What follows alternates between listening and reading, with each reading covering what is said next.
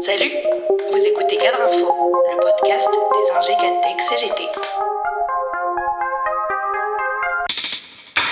La décision de la Cour suprême des États-Unis de mettre fin à la jurisprudence qui avait ouvert le droit à l'interruption volontaire de grossesse il y a 50 ans a provoqué une onde de choc mondial avec, dans de nombreux pays, des manifestations et des pétitions de soutien. À Paris et en région, des rassemblements de plusieurs centaines de manifestants ont eu lieu ce samedi 2 juillet pour défendre le droit à l'avortement et apporter un soutien aux Américaines.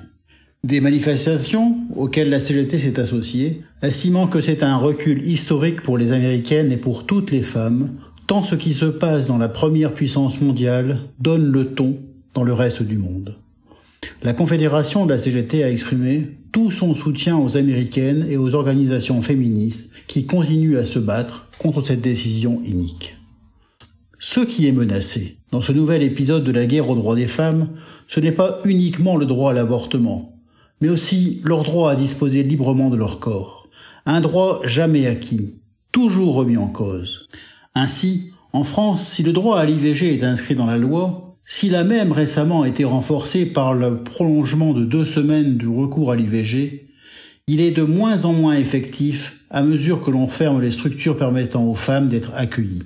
Quelques 130 centres pratiquant l'IVG ont ainsi été fermés en 15 ans et les moyens de ceux qui restent sont rognés.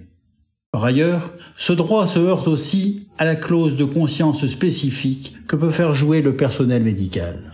C'est donc un droit fragile aussi dans notre pays, qui n'est pas épargné par la montée des idées d'extrême droite.